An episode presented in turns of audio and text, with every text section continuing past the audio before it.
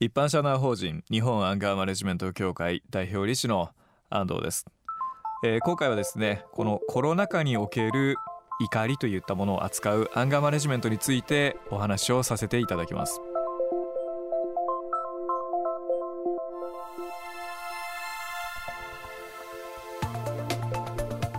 未来授業。今週の講師は一般社団法人日本アンガーマネジメント協会代表理事の安藤俊介さん。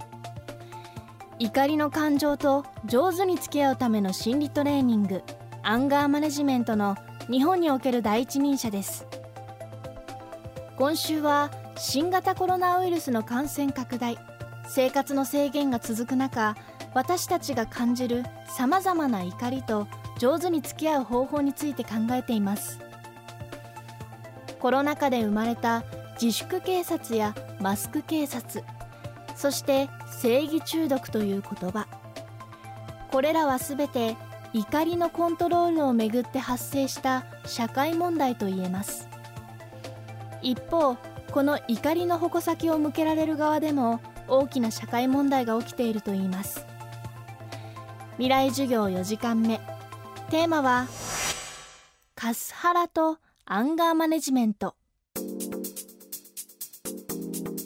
えーとですね、そのアンガーマネジメントに相談来る職種としてはいわゆる感情労働に従事するっていう人たちが多く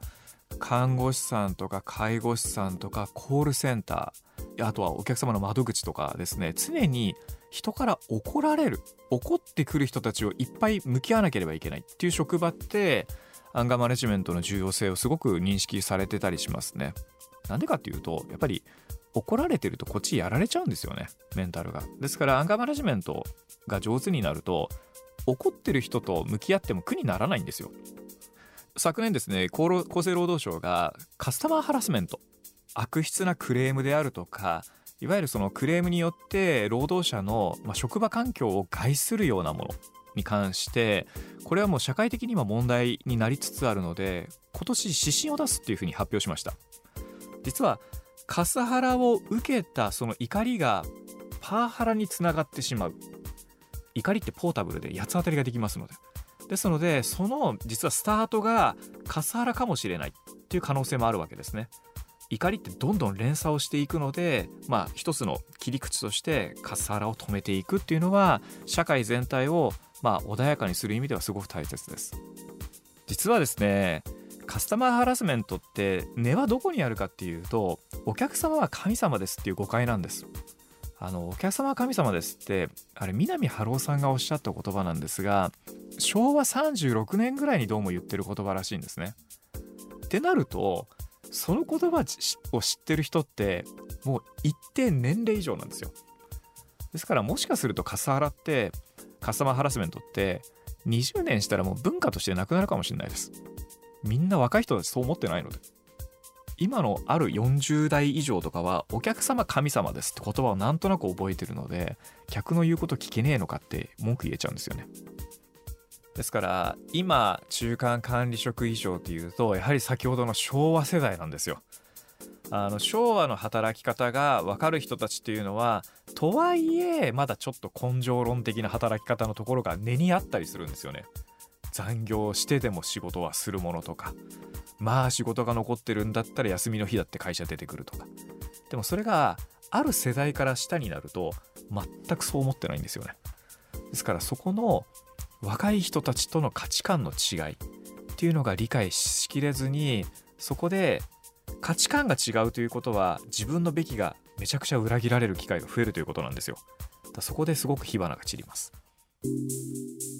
これからの多様な価値観が尊重される社会ではさまざまな何々するべき何々であるべきを見直す必要が出てくるかもしれません。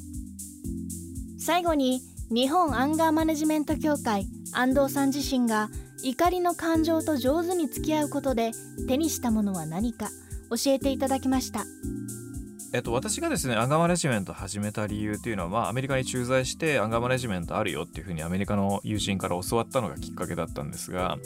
なぜそこに目が向いていたかというととにかく私は若い頃すごく好戦的だったんですよね。で人とぶつかるのを厭わなかったですし会社で喧嘩するっていうのが全然日常だったんですよね。ただそれではうまくいかないっていうのは心では分かってたわけです。もうこのままいったらうまくいくわけがない。どうかしたいけどどうにしていいか分からないっていうのをずっと悶々と考えてたんですよね。でアメリカでアンガーマネジメントに出会って受けてみたところあこれならできるわっていうふうに思って始めました。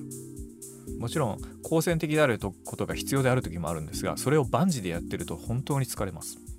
手を離していいところを離していいんですが全部に触ろうとしていたのでほんと毎日疲れてたんですよ。だから手を離せるようになるとすごい楽になります。そうですね。そのアンカーマネジメントを若いうちからやることの意味なんですけれども、まあ、まさに僕が33歳の時に始めたわけなんですがまあ本当にぶっちゃけて言うとアンカーマネジメントできるとめちゃくちゃお金持ちになれるんですよね。でなんでかっていうとまあ、感情のコントロールが上手になると人とのコミュニケーションってとっても円滑になるし人付き合いもすごく人間関係が良くなるしそうするとみんなが応援してくれるようになるんですよ。みんなが応援してくれたらうまくいかないわけがないです。だそういうことで僕自身この十数年アンガーマネジメントやってきてましたけども当時では考えられないぐらいの、まあ、成功ができました。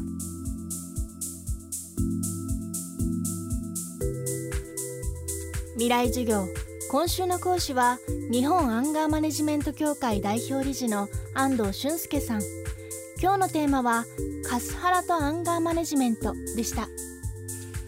来週の講師はニューヨーク州弁護士山口真由さん。新しい家族の形をテーマにお送りします。